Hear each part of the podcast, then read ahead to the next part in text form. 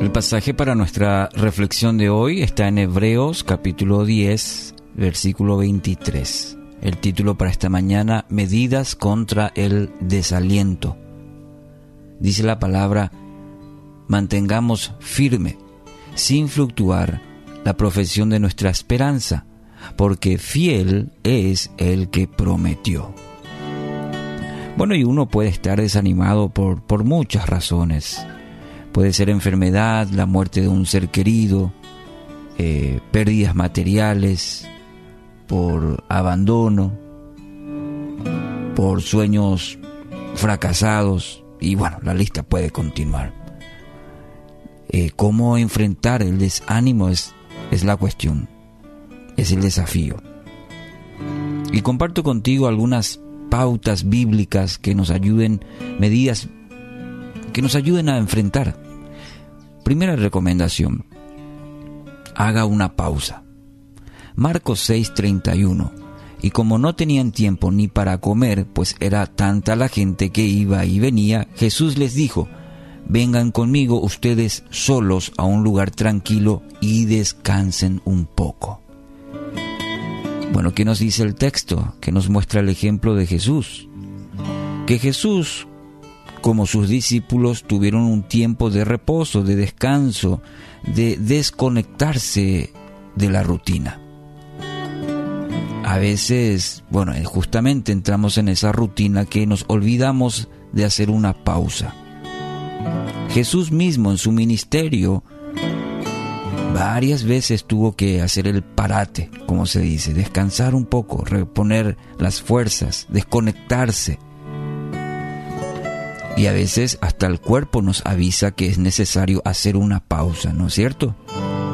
Entonces, ¿cómo enfrentarlo? Primero, hacer una pausa. Segundo, segunda recomendación, dígale todo a Dios. Números capítulo 11, versículos 11 al 14, puede leer todo el pasaje. Moisés oró al Señor, si yo soy tu siervo, ¿por qué me perjudicas? ¿Por qué me niegas tu favor y me obligas a cargar con todo este pueblo? Es una carga demasiado pesada para mí. ¿Qué, vemos aquí en Moisés? Que no se guarda nada, que le dice todo a Dios lo que hay en su corazón. En este caso, se siente cansado, se siente perjudicado.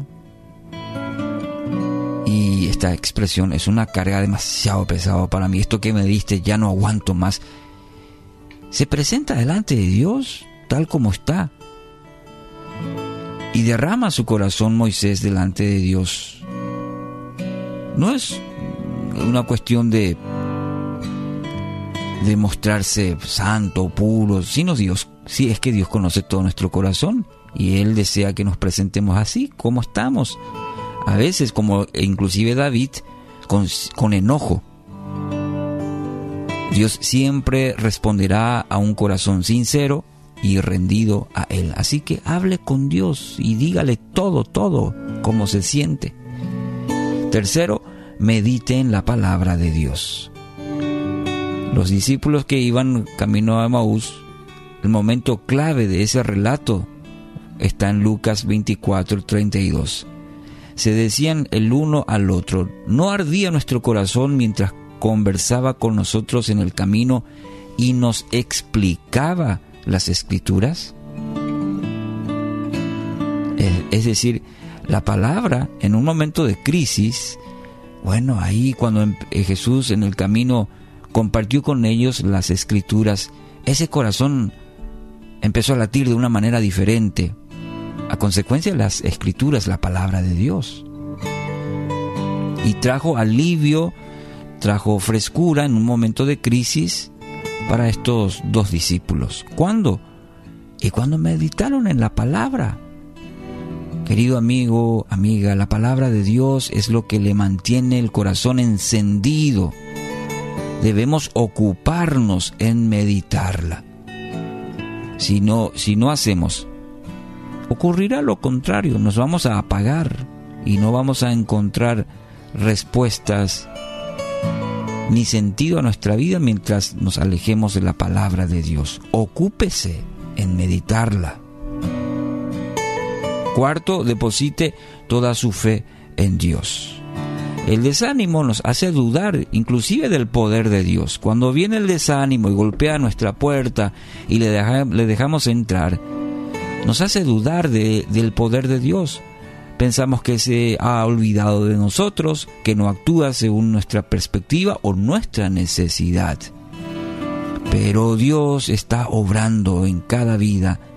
Dios está obrando en su vida de manera milagrosa, mostrando su poder en medio de cada situación que se presenta. Medite en el Salmo 46. Anote, Salmo 46, 1 al 3. Y quinto y último, alabe a Dios. Alabe a Dios. Y aquí tenemos que remitirnos a David, ¿sí? que tomó la decisión de confiar y alabar a Dios. El Salmo 42, 11. ¿Por qué estoy desanimado? Justamente se hace esa pregunta a sí mismo. ¿Por qué estoy desanimado?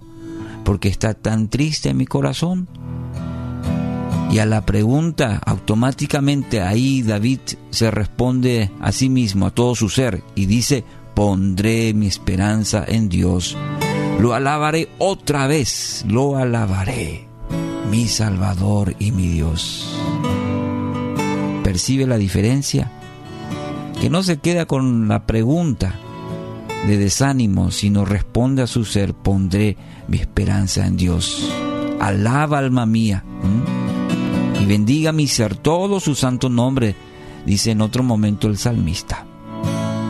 Así que hoy quiero animarle, aplique estas medidas bíblicas, están en la, están en la palabra para, para tu bien, aplíquela, aplica de manera experimental el obrar de Dios en tu vida, que así sea.